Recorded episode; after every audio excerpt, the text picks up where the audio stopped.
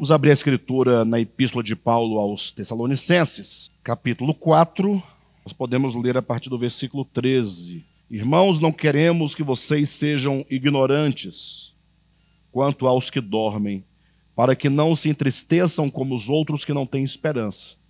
Se cremos que Jesus morreu e ressuscitou, ou ressurgiu, cremos também que Deus trará mediante Jesus e com ele aqueles que nele dormiram. Dizemos a vocês pela palavra do Senhor que nós, os que estivermos vivos, os que ficarmos até a vinda do Senhor, certamente não precederemos os que dormem. Pois, dada a ordem com a voz do arcanjo, ressoar da trombeta de Deus, o próprio Senhor descerá dos céus e os mortos em Cristo ressuscitarão primeiro. Depois nós, os que estivermos vivos, seremos arrebatados com eles nas nuvens para o encontro com o Senhor nos ares e assim estaremos com o Senhor para sempre. Consolem-se uns aos outros com essas palavras. Amém?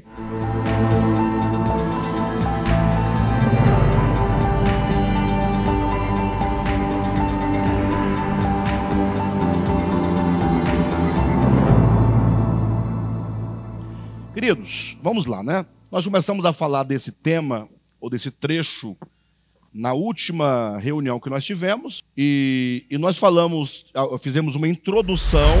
A introdução ela consistiu em dois aspectos. Nós demos algumas advertências com respeito aos textos de natureza escatológica, perfeito?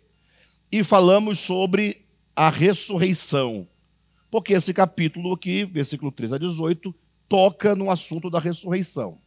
Então eu vou retomar rapidamente, nós vamos seguir adiante no entendimento, tá bom?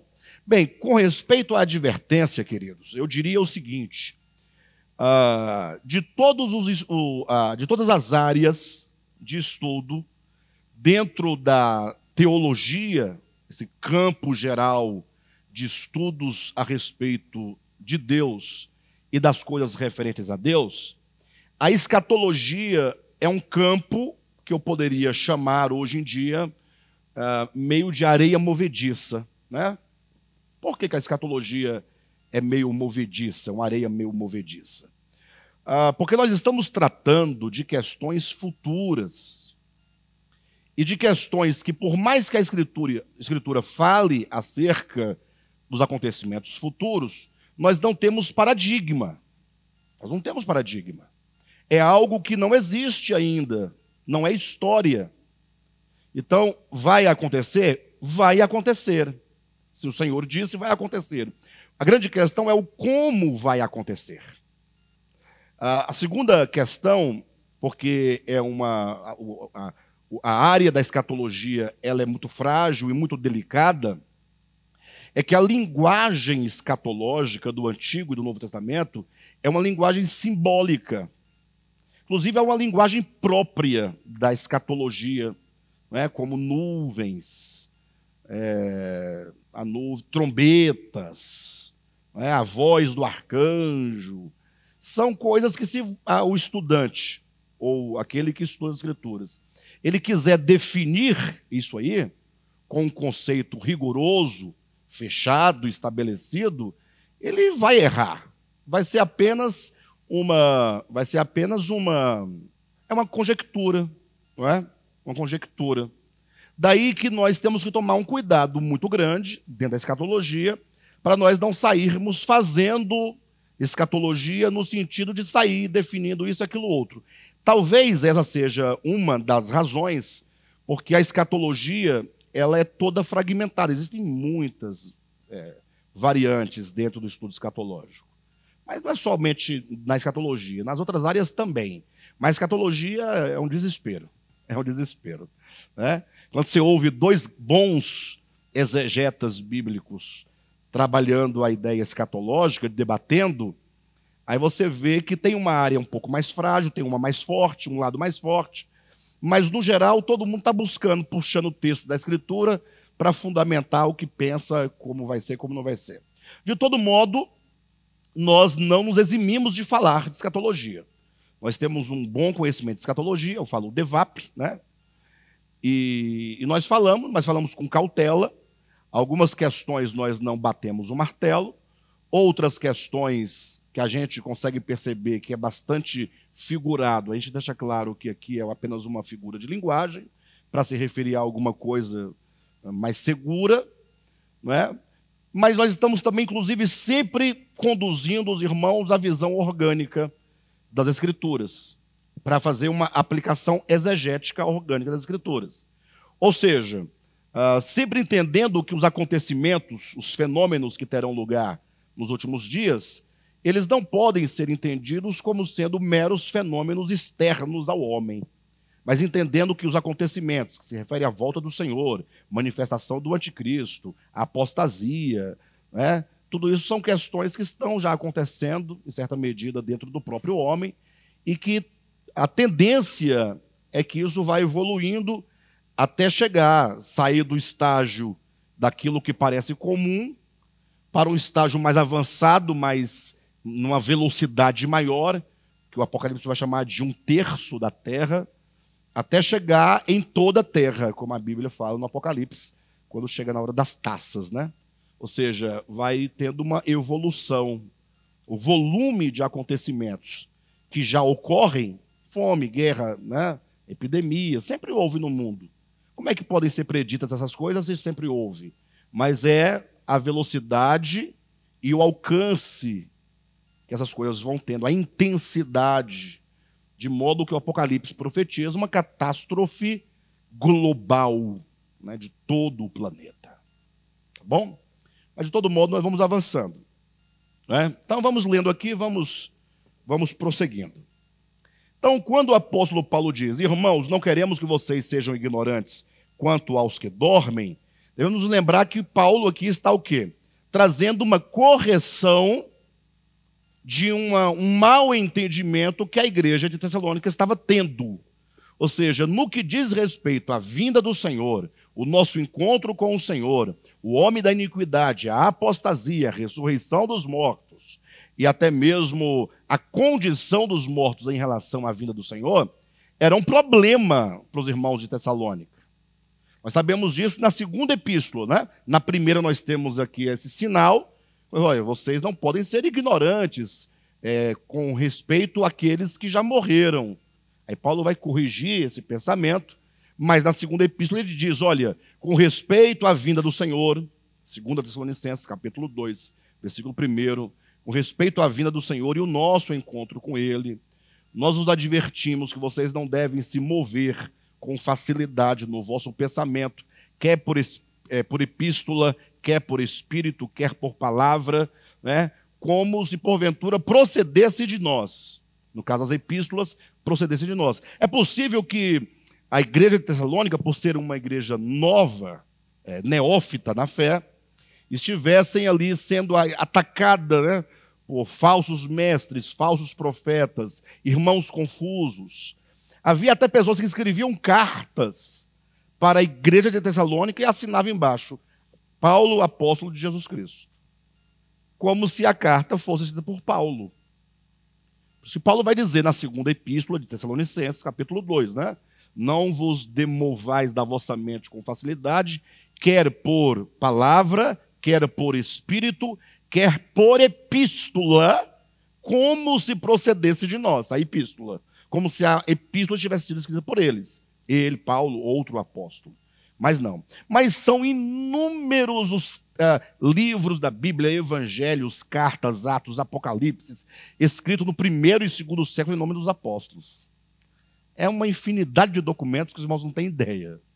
Né? Quando você entra nessa área da crítica e da historicidade, da autoria dos livros bíblicos, você vai encontrar livro, tem Apocalipse até de Adão. É, não é brincadeira. A turma não é mole, a turma não. Né? E é porque naquele tempo era tudo na caneta e no papel. Se fosse hoje em dia com zap zap, hein, irmãos? Instagram. Ai, meu Deus do céu, não é fácil não. E hoje em dia tem tecnologia para tudo, né? É possível que alguém consiga reproduzir uma imagem em movimento e, e voz é quase que real de qualquer pessoa que ela quiser. Pega uma pessoa e faz, coloca ela numa situação constrangedora e coloca na internet, todo mundo olha. até você chegar no ponto de discernir que for lá um perito judicial para periciar o objeto e descobrir que aquilo lá é uma farsa, você já está todo, todo, todo, todo, já foi para o inferno, já foi destruído. E tem mais. E nós, as pessoas comuns, todos nós, sabendo disso, nós, na primeira informação, já, uh, uh, já deletamos a pessoa imediatamente. E já multiplicamos, né? Você não somente deleta, acredita na informação, e já vai embora, e já vai, olha, fulano, fulano, fulano, fulano, acaba com a vida de uma pessoa dentro de, de, de um dia, 24 horas, né?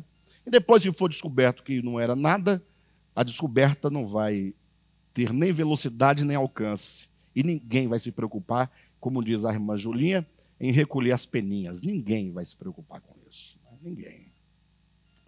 Porque falar mal, matar, destruir, derramar sangue inocente é fácil. Agora, erguer quem está caído, ninguém quer saber. Triste, né? Muito triste essa situação. Mas é o ser humano, né? É o homem, o ser humano que precisa do Senhor. E os crentes envolvidos no meio da bagunça, né? Bem, então, um dos problemas que Paulo diz era com respeito aos irmãos que dormem. Então, muito provavelmente, ah, quais seriam as possíveis ideias que os irmãos de Tessalônica estavam cultivando, estavam acreditando em relação aos irmãos que haviam morrido, em relação à vinda do Senhor. Então, talvez eles pensassem o seguinte: que só teriam o privilégio de estar com o Senhor na sua parousia os vivos. Talvez eles partissem de uma ideia que morreu, acabou, perdeu a chance, perdeu a, a, a possibilidade. Talvez pudesse ter também uma outra linha, são conjecturas, né? Você cria as conjecturas em cima do, do que o texto nos permite pensar. Pode ser que alguém também estivesse dizendo: olha, não, não, eles vão participar também, só que eles vão perder a parousia, aquele momento inicial, vai perder as boldas, vai perder isso, vai perder aquilo outro. No final vai estar todo mundo junto, mas até então né, é, já perdeu muita coisa. Então, era alguma coisa nesse sentido que levava uh, os irmãos aqui mesmo ao desespero. Né? Talvez eles até pensassem exatamente o texto, me parece que ele é muito mais preciso no que ele diz, quando a, supõe aqui que a ideia seria: os mortos não ressuscitam. Os mortos não ressuscitam. Ou seja, morreu, acabou. É, parece que o texto diz mais ou menos isso. É a hipótese mais clara que o texto nos deixa né, uma ideia de que não há vida após a morte. E, portanto, a ideia é: aguenta firme aí, viva até Jesus voltar, porque do contrário, você está fora.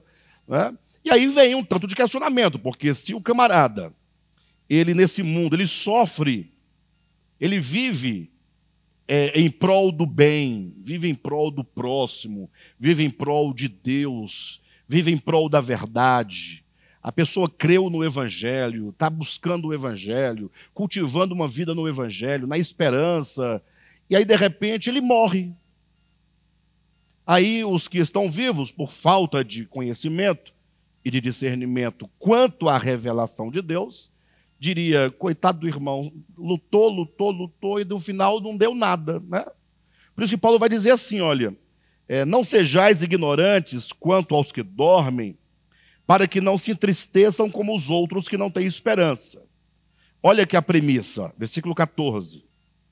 Se cremos que Jesus morreu e ressurgiu, cremos também que Deus trará, mediante Jesus e com ele, aqueles que nele dormiram. É? Ou seja, a certeza da nossa ressurreição se fundamenta na ressurreição de Cristo. E nós lemos aqui uma boa parte do capítulo 15 de 1 Coríntios, no último encontro, quando o apóstolo Paulo dedica um capítulo inteiro de 1 Coríntios, e um capítulo longo, hein? 50 e poucos versículos, ah, chega até 60, salvo engano, uh, para falar somente sobre a ressurreição. E é quando Paulo diz que o Cristo de Deus se encarna em Jesus, e agora esse homem Jesus ele é aquele que vai desbravar o caminho da glória. Aí Paulo vai dizer que Jesus ressuscitado, 1 Coríntios capítulo 15, versículo 20, ele é as primícias dos que dormem. Ou seja, ele é foi o primeiro homem, no caso, primícia, colhido dentre os mortos em ressurreição para a glória de Deus e entrou na glória. Porque ainda que houvesse ou tivesse havido ressurreições antes da ressurreição de Cristo, quem antes de Cristo ressuscitou, ou quem depois de Cristo ressuscitou, ressuscitou para morrer novamente. Não é? A ressurreição foi apenas um sinal que evidenciou o poder de Deus e o seu domínio sobre a morte. Mas a ressurreição de Cristo não, de Jesus não. Foi a ressurreição dos mortos para a glória de Deus.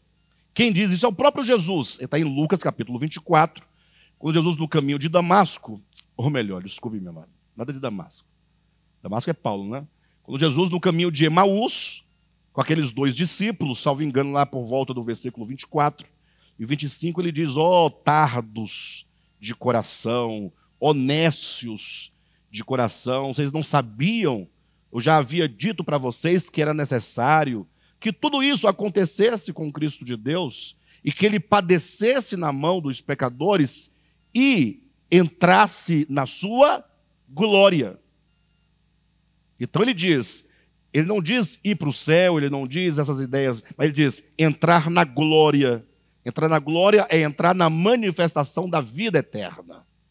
Então, o próprio Jesus diz claramente que ele, ao ressuscitar, ele ressuscita para entrar na glória. Ele não ressuscita para morrer novamente. Então, todos que antes de Cristo foram ressuscitados, tem tá, dois exemplos do Antigo Testamento, ou é um exemplo, não sei bem. Uh, Novo Testamento tem também alguns. Tem Lázaro, tem a, a, a filha de Jairo, né?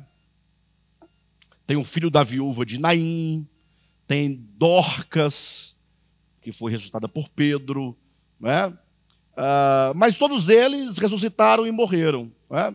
Eu vou até citar aqui um outro exemplo, tá? Uh, mas que fique claro que eu não vou entrar nos métodos do debate, porque é um texto que é tocar nele e, a, e, a, e as formigas saírem do formigueiro, a vespa do vespeiro e as abelhas da colmeia, e começar a zumbir. É que quando fala lá o texto da morte de Jesus, quando ele morre, teve um grande terremoto, né? E muitos santos que haviam dormido ressuscitaram e foram vistos na cidade de Jerusalém por muitos. Ah, o grande debate em torno disso, que para mim é uma coisa que não altera em nada, e nós precisamos aprender isso, irmãos. Aquilo que não altera a sua vida, aquilo que não, não diz respeito à sua salvação, é, não fica investigando, é bobagem. Você não é Polícia Federal, você não é delegado, você não é nada. Você não é ju... Deixa quieto essas coisas. Porque nós gastamos tempo com coisa que não vai para lugar algum. É? Uma grande questão são duas, em torno do, da questão dos mortos que ressuscitam por ocasião da morte ou da ressurreição de Jesus. Com respeito à primeira questão, é: eles ressuscitam quando Jesus morre ou ressuscitam quando Jesus ressuscita. É porque a ideia, salvo engano, em um dos evangelhos, aí dá, dá uma impressão que ressuscitam quando Jesus morre.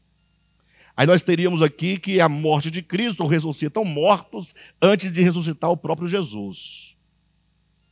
Né? Aí alguém tentando corrigir. ai, ai, ai. Hoje eu fico sorrindo porque Hoje eu consigo perceber quão tolo nós somos, né? Mas antes a gente ficava levava isso muito a sério, né? Ah, alguns diziam assim: não, eles ressuscitam antes da morte, mas só sai do sepulcro depois da ressurreição.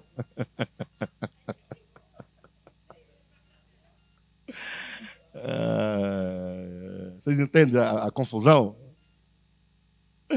Mas aí tem uma outra, um outro, uma outra discussão em torno dessa questão que ela é mais lógica, né? mas também é, não tem como definir isso no, no, texto que eu vou citar agora. Seria o texto de Efésios capítulo 4, quando fala quando ele é, é ressuscitou, levou o cativo, o cativeiro e concedeu dons aos homens. Daí alguns entenderem que o cativeiro que Cristo leva em ressurreição são esses mortos que ressuscitaram. Como Jesus chegasse lá com um grupo de ressuscitados como o sinal, a evidência da sua vitória sobre a morte. O que faria bastante sentido. Uma ideia bacana, né? Ah, aí toma aquele, o texto, né? Levou o cativo ao cativeiro, era um trocadilho lá do hebraico. Davi cita esse texto lá no Salmo 60 e alguma coisa. E aí essa ideia, aí é onde entra a, a, a especulação. Era uma expressão que um rei, que os reis usavam quando vinham de uma guerra que trazia os cativos aprisionados e é como o triunfo deles, né, a glória deles, tal. Jesus teria chegado lá com essa turma toda, aí pessoal, ó quem eu trouxe aqui. Isso aqui é só o começo, vocês não viram, foi nada. Né? Mas aí entra toda a discussão. Mas então Jesus não é a premissa dos que dormem, mas é Jesus e mais uma turma toda. Seria todo esse feixe de ressuscitados. Né? Mas isso é uma grande tolice, essas discussões todas. O fato é que quantos ressuscitaram, e quem vai dizer isso uh, é quantos ressuscitaram, é, ressuscitaram e morreram novamente. Pronto. Vamos colocar nesse ponto. Inclusive, Pedro vai dizer em Atos capítulo 2, né? Referindo-se a Davi, ó, o, o sepulcro de Davi permanece até os dias de hoje. É, ou seja, a promessa, isso é o que nos é claro na Escritura, é que os mortos ressuscitarão no último dia. Isso para nós é muito claro. Querem ver uma coisa?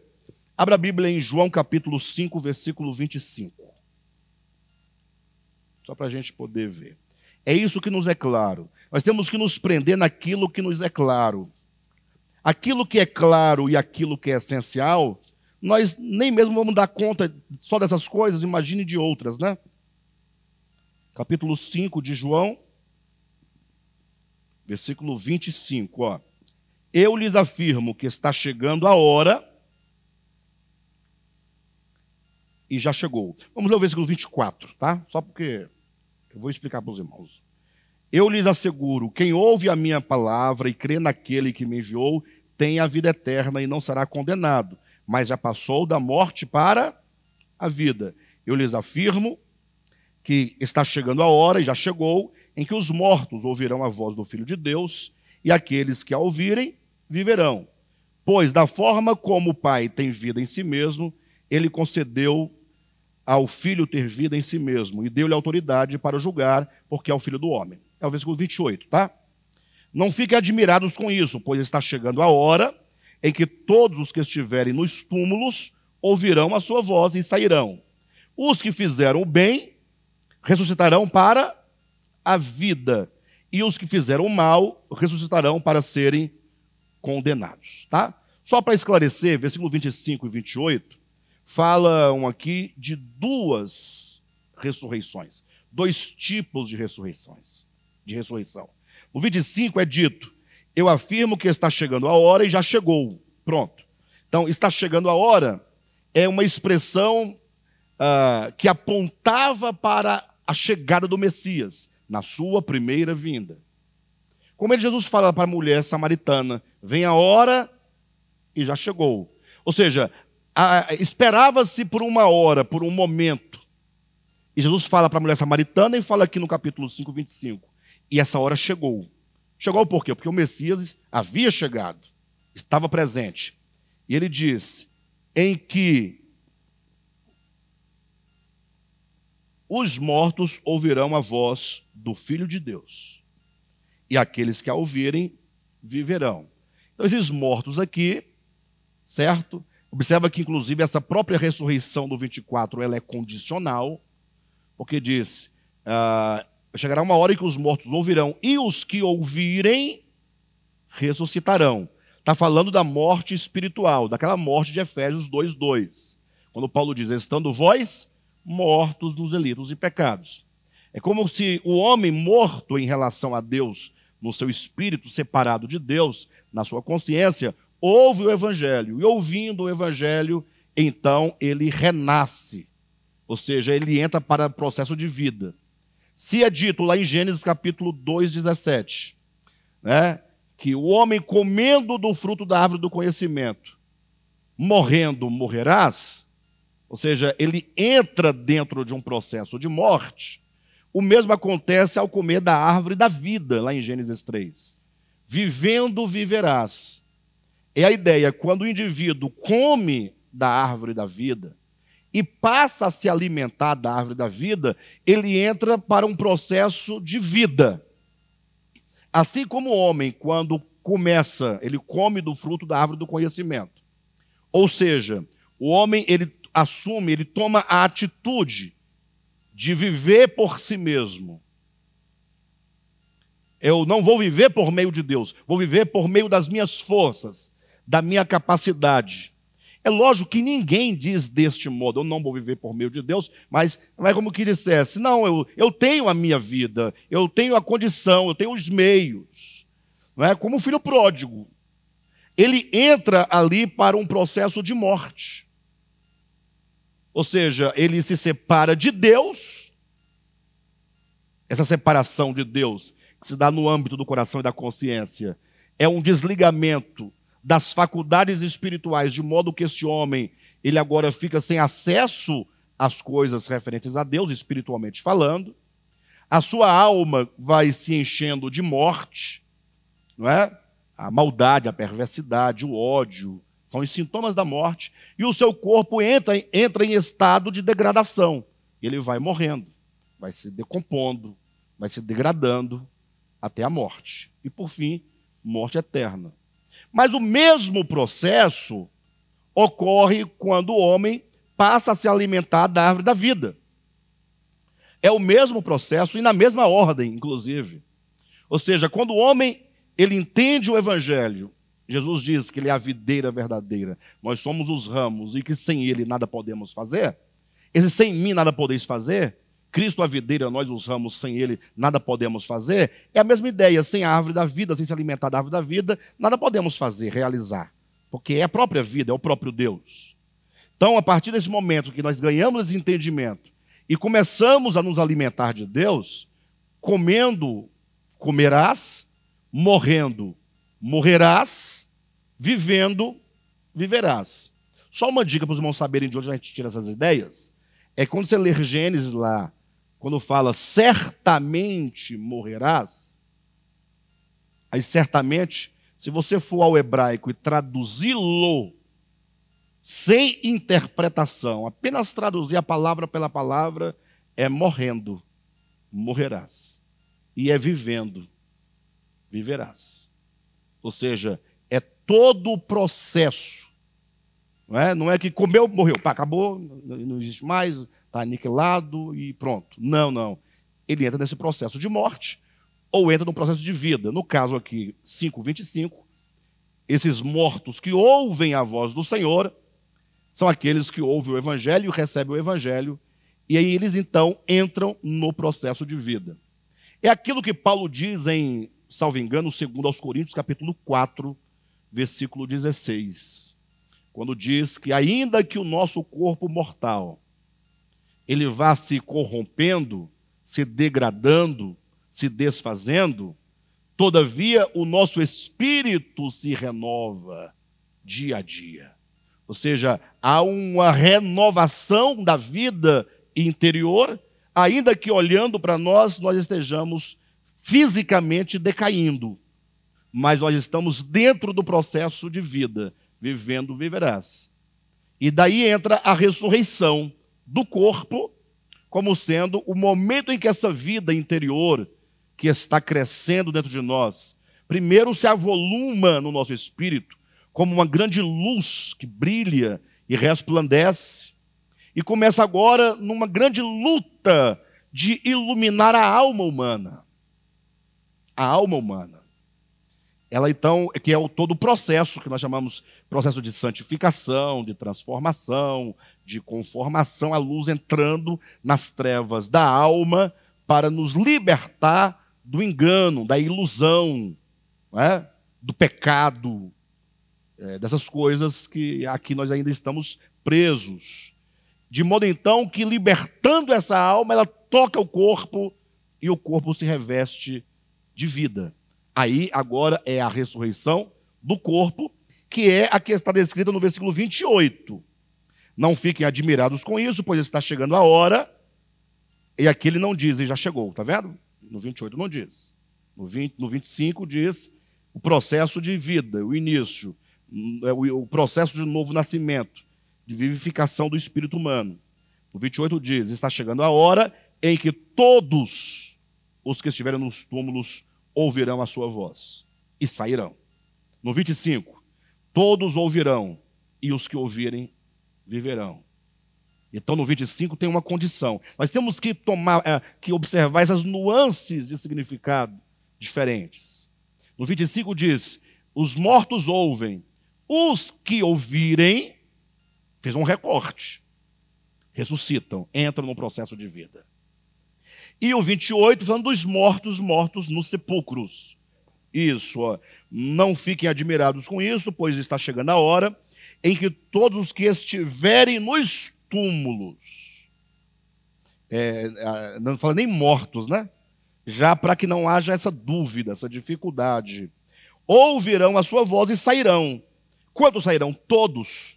Uns para a vida eterna, outros para a morte eterna, a destruição eterna, o juízo eterno.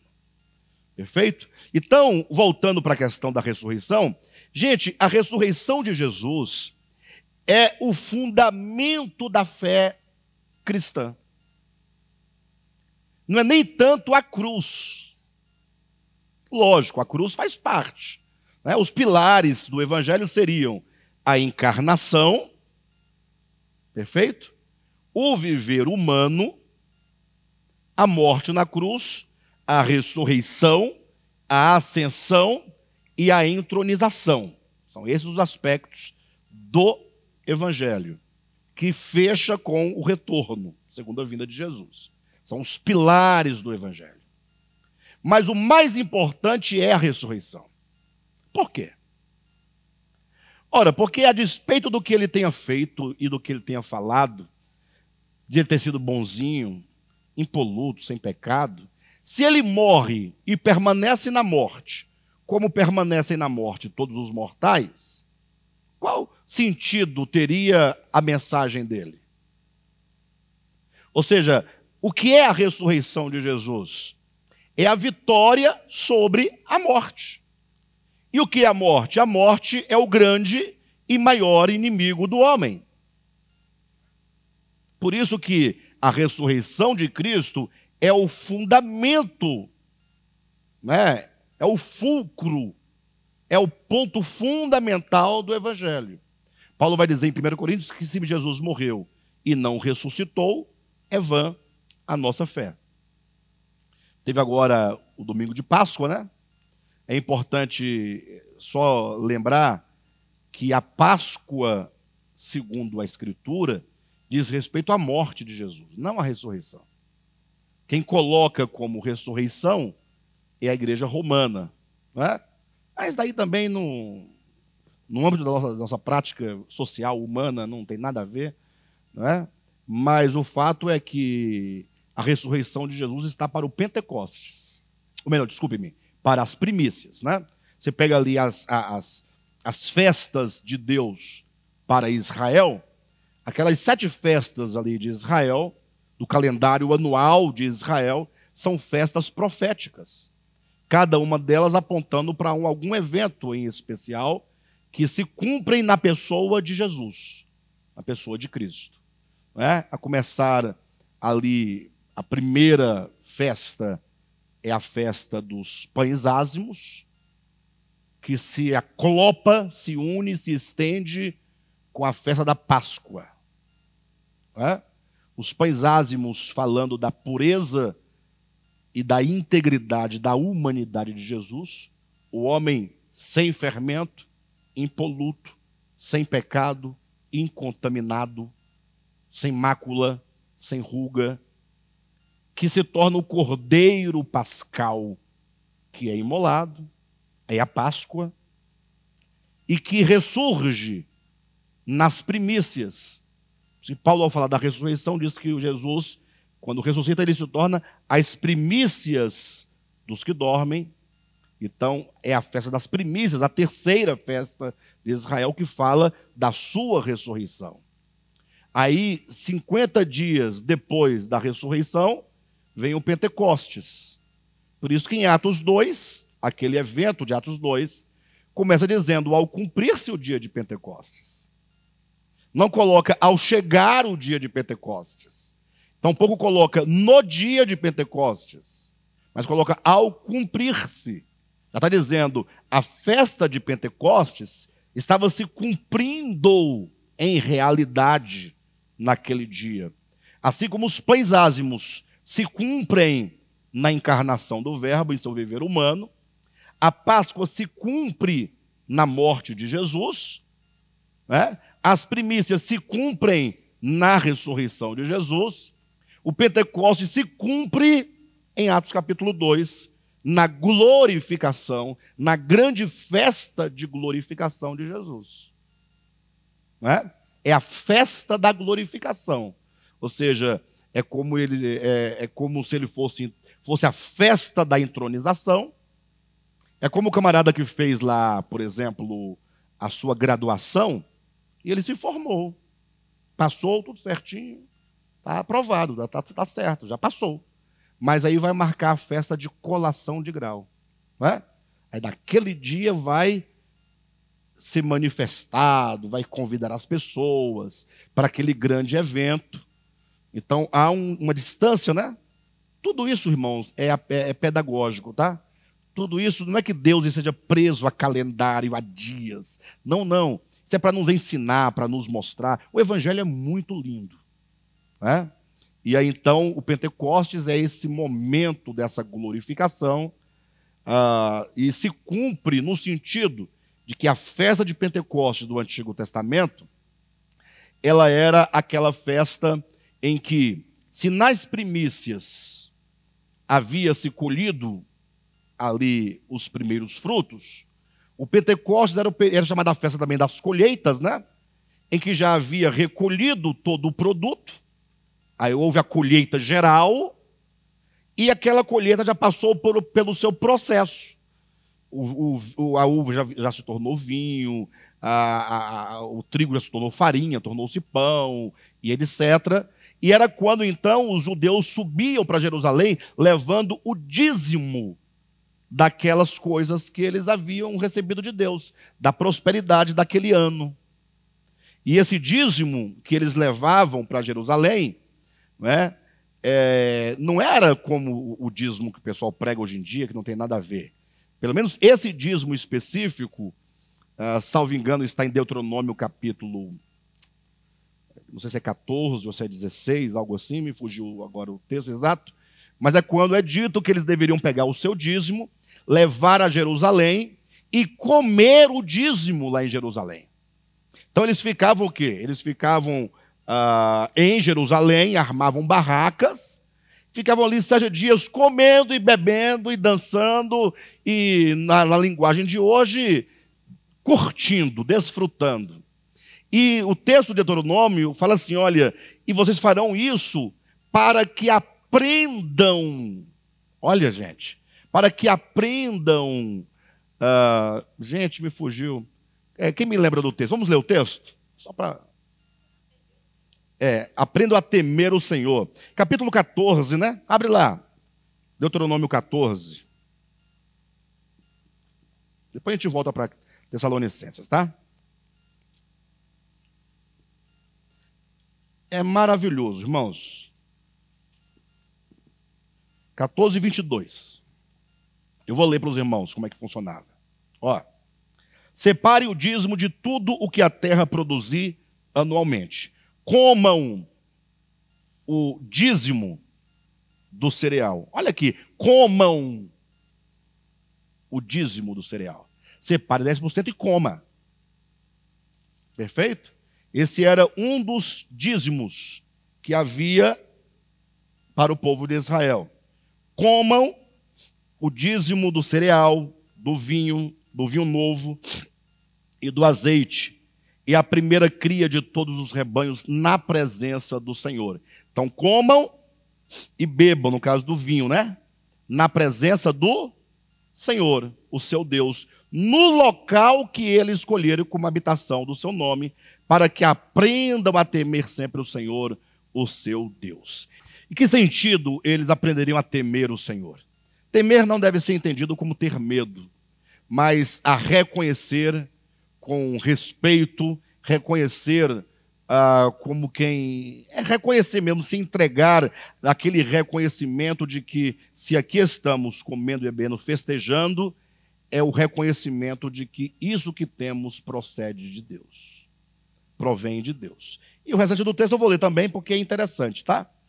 Só para colocar uma pimenta aí na mente dos irmãos.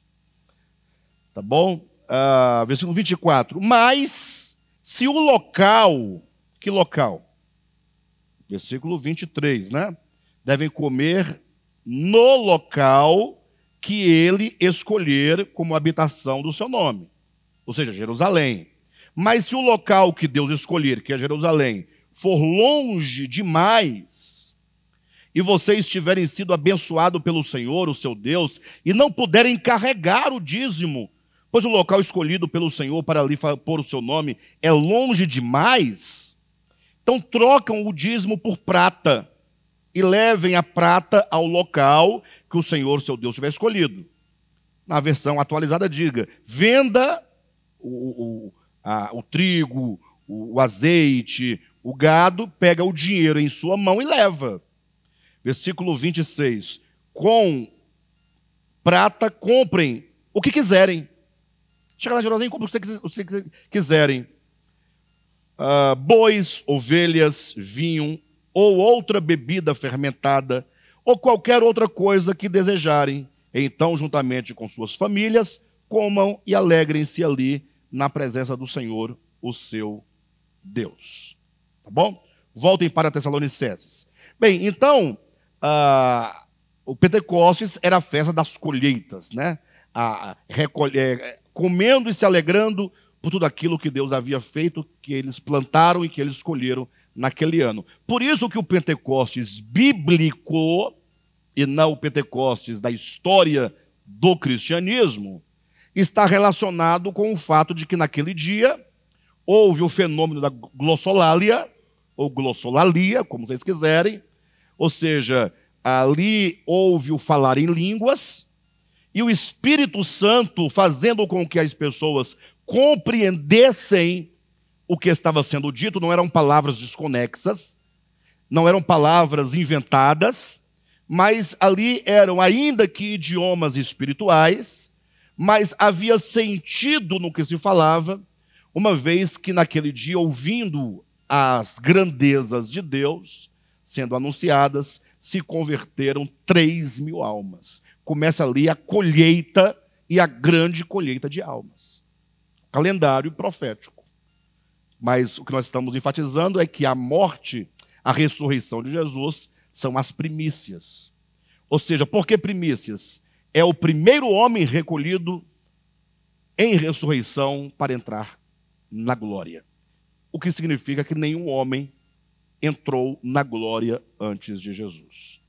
Se porventura alguém uh, quiserem trazer o seguinte argumento: não, mas Jesus foi um homem maravilhoso, bacana, falou coisas boas, um homem de bem e tal. Mas também houve outros homens na história, né? como Buda, por exemplo. É, quem não reconhece a integridade da, do viver da segunda parte da vida de Buda é alguém que está né, tá com problema, né? Ou não conhece, não sabe do que se trata, ou é religioso ao extremo e fica com onda de ah, Buda é do diabo, porque Buda é Deus, é do Deus dele. Não, Buda é Deus de ninguém. Buda foi um homem que viveu como qualquer homem, e ele sabe disso, e ele falou isso. Ele nunca se colocou como Deus, até porque o budismo é uma religião sem Deus. Acusar Buda como sendo um falso Deus é não conhecer o que está dizendo. Mas por que eu estou dizendo isso? Porque ainda que tragam qualquer nome de Buda, de qualquer outro, não importa quem quer que seja, você pergunta, mas ele entrou na glória? Ele é o homem que morreu, ressuscitou, entrou na glória? Não, pronto. Jesus é o homem que morreu, ressuscitou e entrou na glória e se torna, portanto, não somente o pioneiro, não somente as primícias, mas se torna o fundamento e a base. Porque ele ressuscitou, nós também ressuscitaremos. Ele é a garantia da ressurreição. Por isso nós dizemos que a ressurreição de Cristo é o fundamento do Evangelho. Quando os apóstolos foram enviados a pregar, os irmãos podem ler abundantemente, sobretudo em Atos dos Apóstolos, vão observar que toda a ênfase da pregação, ainda que falasse da morte de Cristo, fala, mas a ênfase era na ressurreição. Crer na ressurreição de Jesus era, na verdade, o crer do Evangelho. O restante do Evangelho fica simples quando você entende que a ressurreição de Jesus é o selo da aprovação do Pai. O próprio Jesus colocou a sua ressurreição como sendo o selo, como sendo o sinal, como sendo a prova. Quando lá em Mateus capítulo 12, alguns líderes religiosos perguntaram para Jesus dizendo assim: dá-nos um sinal, mostra um sinal. Os judeus estavam sempre atrás de uma, de uma prova, me dá, mostra um sinal aí para a gente poder acreditar no que você está dizendo. Jesus já havia feito muitos sinais, etc., tantas vezes. Mas a esse grupo, especificamente, ele responde: nenhum sinal vos será dado. Não é que ele não tinha feito milagres que eram sinais e que faria é, milagres como sinais. É como que dissesse: vocês estão pedindo e eu não vou dar. Fazer nenhuma prova para vocês aqui. Não vou demonstrar nada para vocês. Mas eu vou deixar aqui uma prova. Vocês vão guardar essa prova e quando essa prova for descoberta, vocês saberão. Assim como Jonas esteve três dias e três noites no ventre do grande peixe, assim o filho do homem estará três dias e três noites no ventre da terra. E ao terceiro dia ele ressuscitará. A ressurreição é o grande sinal, é a grande prova de que ele é o filho de Deus. Então, uh, é lógico que os questionamentos aqui em torno da ressurreição, para a maioria dos cristãos não há questionamento nenhum, né? Para aqueles que começam a pensar mais um pouco, começam a fazer outras perguntas, mas tudo fica muito simples e muito claro quando nós lemos 1 Coríntios capítulo 15. Nós lemos com vocês na semana retrasada, para demonstrar que o corpo da ressurreição ainda. Eu até vi um debate é, recentemente e aí entraram nesse mérito, né? Aí o pastor Tadinho defendendo que o corpo da ressurreição não é o, o é um corpo diferente, eu só queria dizer isso, mais nada. Mas faltava palavra para ele, faltava argumento, faltava criatividade, faltava dialética, faltava tudo para o pastor. Canta bem, canta uma beleza, coisa mais linda. Na hora de falar, não sai, né? não consegue falar. Ah, aí ele dizia, não, é outro corpo. Aí outro pastor, mas como outro corpo? se tinha lá as marcas do cravo, estava lá, Tomé tocou. Não, é outro corpo. Mas como que tal? Ainda que seja esse mesmo corpo, aí nós partimos do pressuposto que quando o Senhor voltar, estando nós vivos, este corpo será transformado. Você não vai ser despido deste corpo e ganhar um segundo estando nós vivos. Porque é uma desnecessidade muito grande, né? Tira esse corpo, joga para lá, pega esse corpo, veste aqui. Não. Ele diz que nós, os que estivermos vivos, seremos transformados num abrir e fechar de olhos. Ou seja, o que acontece no abrir e fechar de olhos não é o arrebatamento da igreja. Leia um texto, 1 Coríntios capítulo 15, e veja que seremos transformados num abrir e fechar de olhos. E essa expressão, abrir e fechar de olhos, ainda também não representa um piscar de olhos. É apenas o que se encontra de mais rápido para falar que a transformação é instantânea. Então, quando você quer falar algo você pega a primeira metáfora que vem à frente para falar, olha, não tem, não a ressurreição do corpo, ou melhor, a transformação do corpo não é processual. Não. Ele será transformado, pronto, está transformado. Será um corpo de glória, um corpo de honra, é? um corpo metafísico, metafísico. Ou seja, para além do físico. Até porque Paulo começa o seu argumento lá em 1 Coríntios capítulo 15, versículo 51, dizendo né, que carne e sangue não podem herdar o reino de Deus. Quando fala não podem herdar, quer dizer a natureza do reino de Deus em manifestação não é compatível com a nossa realidade nesse mundo físico. É questão de natureza. Porque quando nós estivermos na manifestação do reino de Deus, vocês pensam que nós estaremos limitados em relação ao mundo espiritual como estamos agora? Não.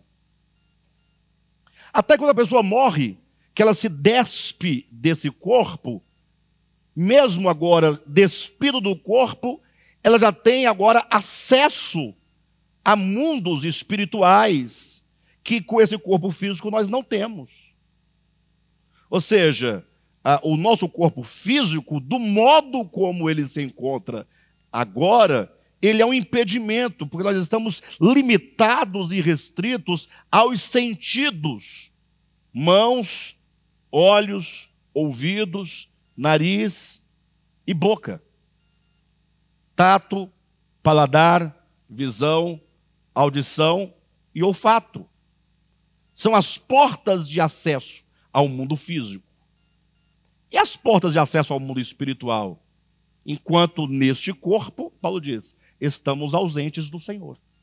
Ausentes do Senhor não quer dizer que ele não está aqui, é lógico que ele está, ele habita em mim. Como é que eu estou ausente dele? O que, que quer dizer ausente? Ele vai dizer em seguida: visto que andamos por fé e não por vista. Esse ausente quer dizer, eu, dentro desses meus sentidos, não posso contatar a Cristo. E isso, por eu não poder contatar a Cristo com os meus olhos físicos, com as minhas mãos físicas, com o meu olfato físico, paladar físico e etc. físico, estou ausente. Jesus não disse: Eis que eu estou convosco todos os dias até a consumação dos séculos. Então ele está, como é que nós estamos ausentes? É um ausente não ausente. É um presente ausente. É uma presença espiritual, mas que não está para o mundo físico, portanto, ausente, no sentido de que andamos por fé e não pelo que vemos. Esse é o sentido lá do texto de Filipenses. Perfeito? E de todo modo, então, quando esse corpo nosso, é, por ocasião da vinda dos Senhor, se estivermos vivos, ele será transformado. Transformado. E aquele que está que morreu e foi sepultado? Se esse nosso corpo é transformado, e quem morreu? 2 Coríntios, capítulo 5. Vamos ler? Vamos ler. Versículo 1 em diante. Sabemos que se for destruída a temporária habitação terrena em que vivemos, é tão simples, né? Tão simples, o camarada morreu. E agora? Morreu. É, tá, tem um detalhe, né? Tem irmãos, tem pessoas que falam, não, não pode cremar. Porque na ressurreição como é que faz?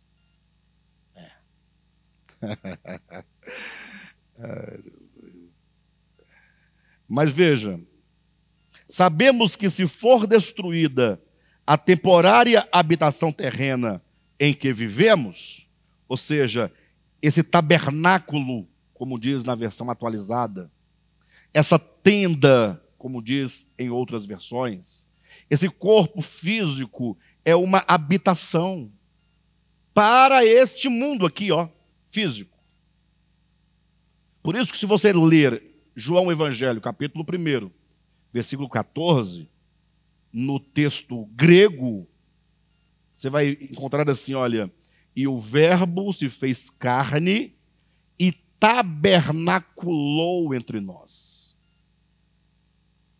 Ou seja, ele entrou num tabernáculo gerado no ventre de Maria, num corpo físico, e andou dentro desse tabernáculo entre os homens, porque somente assim o Cristo Deus pode caminhar entre os homens, vestindo-se de um tabernáculo terreno. Porque das dimensões de onde ele procede, essas dimensões não estão restritas ou não estão ah, condicionadas às leis do mundo físico no qual estamos. Ele teve que se vestir de uma habitação terrena, de um tabernáculo terreno. Então, esse tabernáculo é o corpo humano. Sabemos que se for destruída a temporária habitação terrena em que vivemos, temos da parte de Deus o quê? Um edifício, uma casa eterna nos céus, não construída por mãos. Ou seja, é, fala-se aqui de um corpo, né? De um corpo espiritual. Né? É, 1 Coríntios capítulo 15, versículo 51. Eis que lhes digo o mistério: nem todos dormiremos, mas todos seremos o quê? Transformados. No momento, num abrir e fechar de olhos, ao ressoar da última trombeta, pois a trombeta soará, os mortos ressuscitarão incorruptíveis, e nós seremos transformados. Aí fala da transformação do corpo dos vivos. Ou seja, os mortos, eles ressuscitam, e essa ressurreição vem com o corpo espiritual, e nós, com esse corpo que temos, esse corpo será o quê? Transformados. E aí será um corpo, portanto, como diz Paulo em 1 Coríntios 15, um corpo espiritual. Não condicionado, como eu disse, às leis deste mundo físico, que nos impedem de ter acesso, de nos relacionar, de tocar. O reino de Deus em manifestação é, será a partir de uma outra dimensão. Perfeito? Outra dimensão. Lógico que nós não podemos falar muito sobre isso. Não temos acesso a mais informações. Qualquer passo daqui para frente é você arriscar, é conjecturar e não funciona, não precisa disso. Perfeito?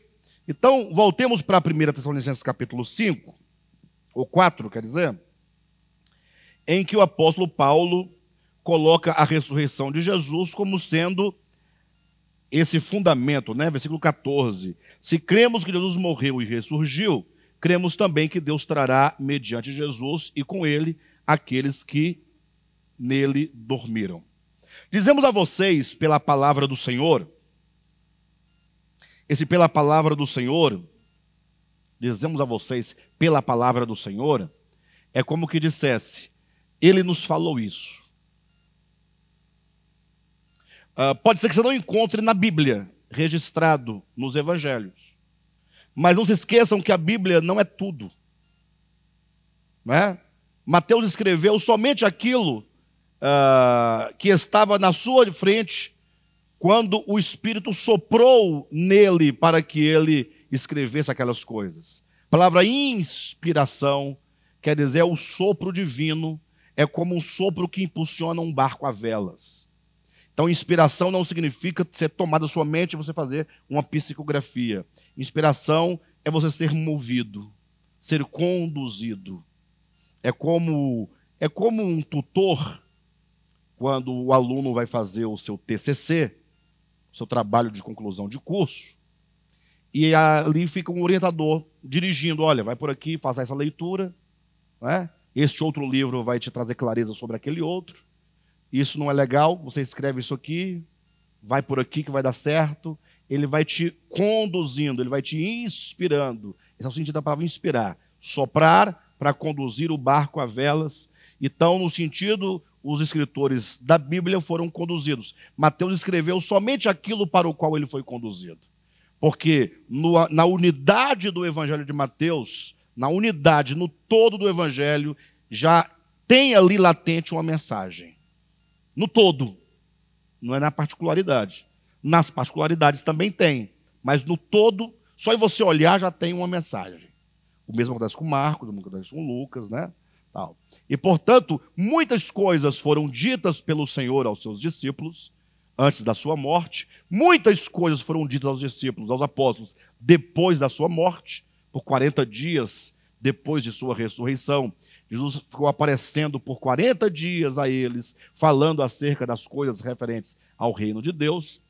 Paulo de Tarso, o apóstolo, ele teve vários e vários encontros com o Cristo ressurreto. O Jesus ressuscitado discipulou pessoalmente a Paulo em várias manifestações dele para o apóstolo. Não é? Jesus fala: levanta-te, põe-te sobre os teus pés, porque para isto te apareci. Eu, ele, essa aparição para te constituir testemunhas. Testemunha. Ou seja, se Jesus não aparece para Paulo, para Saulo, ele não seria o quê? Testemunha da ressurreição. Ele não viu. Para isso te apareci. Para aparecer, para que você seja uma testemunha da ressurreição. Quem é que já viu Jesus ressuscitado? Deixa eu ver comeu com ele, beleza? Não? Então você não é testemunha. Então Paulo é testemunha. Então ele foi constituir testemunha, tanto das coisas em que você acabou de ver, como das coisas para as quais eu ainda te aparecerei. Então Jesus apareceu para Paulo várias vezes. Paulo esteve com Jesus no terceiro céu, no abismo, no Hades, em todo lugar, lugares. Por isso que ele ouviu palavras inefáveis que ao homem não era lícito referir. Né?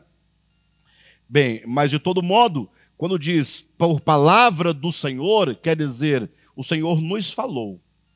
É tolice você ficar questionando a Bíblia. Ah, mas onde é que está aqui? Não consta nos evangelhos, tal.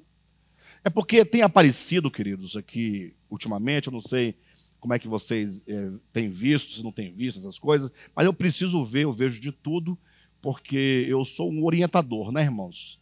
Então tem pessoas, são poucas, mas tem poucas, mas são poucas, mas são pessoas que eu estou orientando. E então eu tenho que saber o que, que está acontecendo, o que, que estão falando, para quando alguém falar, pastor, você ouviu aquilo? Eu estou meio perturbado. Eu não, não sei o que, que é. E até ouvir, a, a, a ovelha já foi embora, é, já, já, já pereceu, né? Então eu estou sempre atento, antenado, ouvindo. Então tem muita gente falando na internet sobre a Bíblia, muita gente. Muita gente falando bobagem da Bíblia. Crente, pastor, muita gente falando contra a Bíblia, com argumentos fortíssimos. Fortíssimos. E aí, eu, quando eu vejo alguém que, que fala com alguma propriedade contra as Escrituras, contra o Evangelho, contra Jesus, contra a igreja, contra a fé cristã, Aí eu preciso estudar esse camarada. Eu não posso ouvir uma mensagem dele. Eu tenho que estudar. Eu tenho que gastar tempo ouvindo uma, duas, três, quatro, dez, vinte, trinta mensagens, lendo textos, às vezes textos científicos, para saber onde está a raiz do pensamento daquele camarada. Para poder saber onde tem verdade ou onde não tem verdade. Não é? Do contrário, não poderia conduzir nem a mim mesmo, não é? Tá. Mas por que eu digo isso? Porque tem uns camaradas aí falando, quando digo por palavra do Senhor, por exemplo, né? Ah, tem alguns camaradas que são bastante inteligentes, estudam muito, mas tropeçam em coisas tão simples. E por falta de alguém que tem um, um olhar acurado para perceber onde aquele indivíduo. Ele fala 30 coisas que destrói toda a sua vida. Mas quando você vê, aquelas 30 coisas estão apoiadas num alfinete. E esse alfinete é falso. Se você não perceber esse falso fundamento, que é só uma taxinha, um alfinetezinho, você cai, você se perde.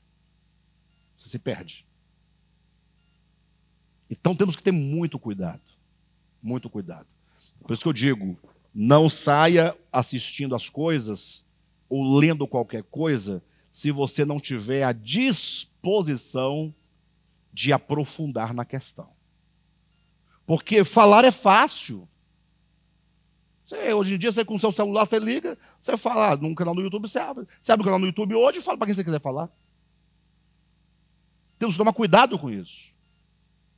Então eu tenho que estudar, estudar. Aí às vezes o camarada fala: olha, aqui diz isso. Mas onde é que está escrito? Você procura na Bíblia, não existe. Aí ele desafia: me mostra na sua Bíblia onde está escrito isso. Aí você vai para a chave bíblica, vai, vai, não vai, não, não encontra. Aí é a primeira sementinha. Aí depois, mais uma sementinha. Você vai ficando perturbado, perturbado, perturbado. Daqui a pouco você se torna um desigrejado. Depois, um agnóstico. Por fim, um ateu. Um ateu burro, né? Porque você chegou a um estado de incredulidade sem saber por quê. Você vai, ah, eu sei, por causa disso, disso, disso. Não, isso aí, meu irmão, são as vidraças. Busca o alicerce, você vai entender. Quando diz por palavra do Senhor, quer dizer, o Senhor nos falou. Ah, eu não acredito. Não, beleza, é problema seu. Mas não queira colocar minhoca na cabeça dos outros, não. Aqui está dizendo assim: olha, não adianta você procurar nos textos escritos, porque foi viva a voz. É isso que ele está dizendo. Só isso. Se você acredita ou não, aí não existe nem debate sobre isso. Porque crer e não crer não tem debate. Você acredita? Não. Eu acredito. Ok. Acabou o assunto. Morreu. Porque o crer e o não crer são dois modos distintos de crer. Mas tudo é crer. Tá ok? Então, só para a gente poder fechar isso aqui. Versículo 15, capítulo 4 Tessalonicenses. Dizemos a vocês pela palavra do Senhor, está explicado o termo, que nós, os que estivermos vivos, os que ficarmos até a vinda do Senhor, certamente não precederemos os que dormem. Pronto, já resolveu um primeiro problema. Nós, os vivos, não precederemos os que dormem. Quando, por ocasião da parousia, precederemos é, nós não seremos os primeiros, não iremos primeiro. Nós não temos nada primeiro. Não existe os vivos primeiro aqui numa sala VIP no Natal e depois os mortos noutra sala geral. Lá não, não existe isso. Nós, os vivos, não precederemos os que dormem. Todo o restante, até o versículo 17, né, o 18 é, é, é o fecho, ah, todo do 14, no 15, é o 15, 16, 17, é apenas para dizer não não vai um primeiro, outro segundo, não tem um, um galardão especial, não tem nada. Tudo será junto. Por ocasião da última trombeta. Na última trombeta, os mortos ressuscitarão. E nós, os vivos, seremos transformados. E aí, o que, que vai acontecer? Nós vamos nos reunir com o Senhor nos ares. E aqui eu preciso, pelo menos, começar a falar alguma coisa para os irmãos. Tira definitivamente a ideia da sua cabeça de que nós vamos nos encontrar com o Senhor numa nuvem lá em cima. Nuvem aí em cima, essa nuvem em cima, é água em estado gasoso. Só isso. Não tem nada demais. Não tem como Jesus marcar um encontro conosco dentro de uma nuvem. Tem lugares melhores para ele se encontrar com a gente. Quem já andou de avião sabe o que é uma nuvem. É um péssimo lugar de se reunir, de se encontrar com alguém. Não dá para ficar dentro de uma nuvem, irmãos. Em cima dela, muito menos, meus queridos pastor, mas não está escrito? Está escrito, irmão, está escrito. Nas nuvens. Mas nós não temos que encontrar um sentido diferente? Tipo aqui, ó. Os últimos três versículos de Gênesis capítulo 18 também estão escritos lá, os três últimos versículos. Está escrito. O que, que diz? Lá tem uma descrição de Deus. Em dado momento, pensando, está lá. E aí ele se dá conta, né, ouviu uns gritos, uns, uma confusão, ele olhou. Corre, Miguel, corre, Gabriel. Espírito Santo, Jesus, corre todo mundo aqui. Olha, Estou ouvindo uns rumores, umas coisas, está vindo lá da terra. E ouvi também uma conversa, está lá no texto. Eu ouvi uma conversa. Que Solomão e Gomorra está um sofrimento, gente. A injustiça está prevalecendo, está feio o negócio lá. E eu não sei se é verdade. Está escrito na sua Bíblia isso que eu estou falando para você. Então, eu só tenho uma saída. eu vou descer lá. Mas você vai descer lá? Vou. Tem coragem? Tenho. Para que? Para eu saber se o que eu ouvi corresponde aos fatos. Não está escrito na Bíblia? Então, cuidado com essa, essa ideia. Pastor, mas está escrito. Não, está aqui, eu sei, poxa. Mas você tem que desenvolver uma leitura mais inteligente, poxa. Está difícil. Nós, no meio de uma nuvem, uma nuvem ocultando todo mundo, todo mundo ferido na nuvem, aquela, aquele vaporzão, aquela coisa.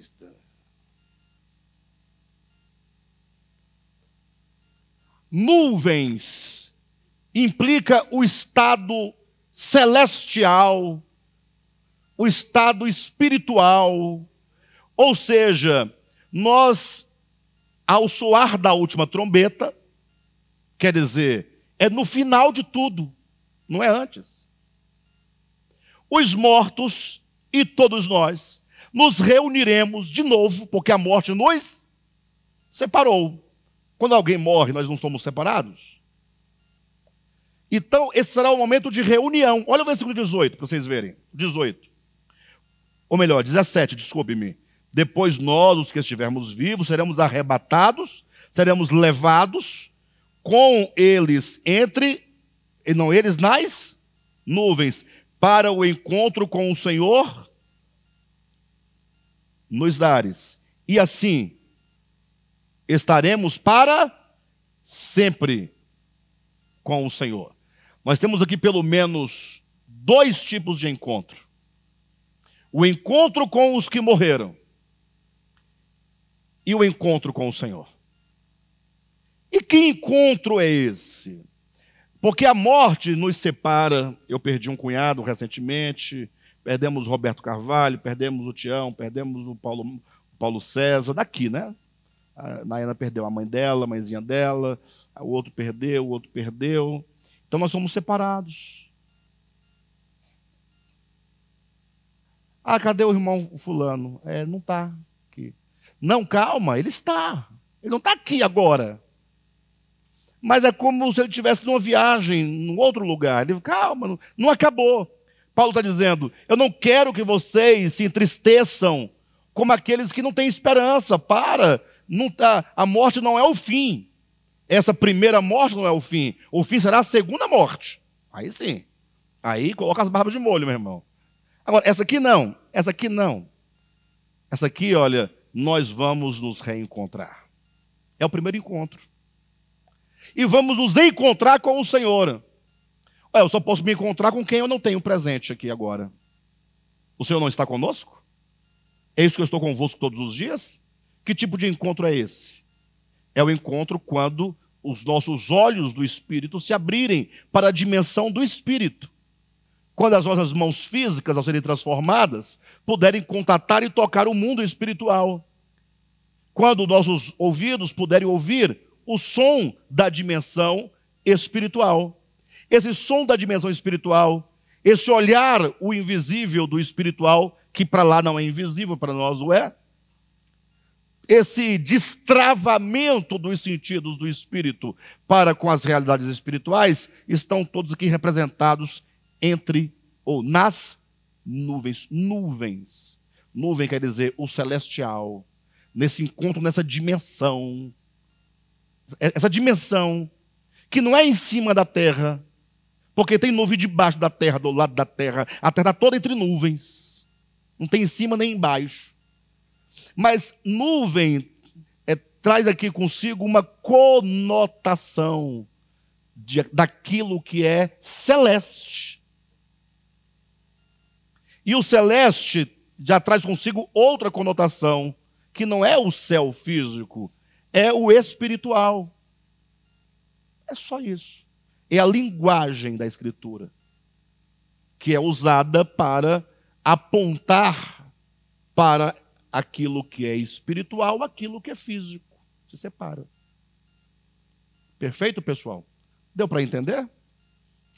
E a mensagem que se desfecha aqui é essa frase que diz: E assim estaremos com o Senhor para sempre. Consolem-se uns aos outros com essas palavras. O que significa isso? Esse texto não é para ser discutido escatologicamente. São palavras de conforto. Todo esse texto quer dizer: não é o fim. Jesus ressuscitou, nós ressuscitaremos com ele, logo estaremos todos lá, vivos e mortos, todos juntos, com um novo corpo, numa nova dimensão, no reino de Deus em manifestação. E nunca mais a morte vai nos tocar, nada mais vai nos separar, tudo estará resolvido. É isso que está aqui escrito nessa pequena porção. Tá bom, queridos? Glória a Deus.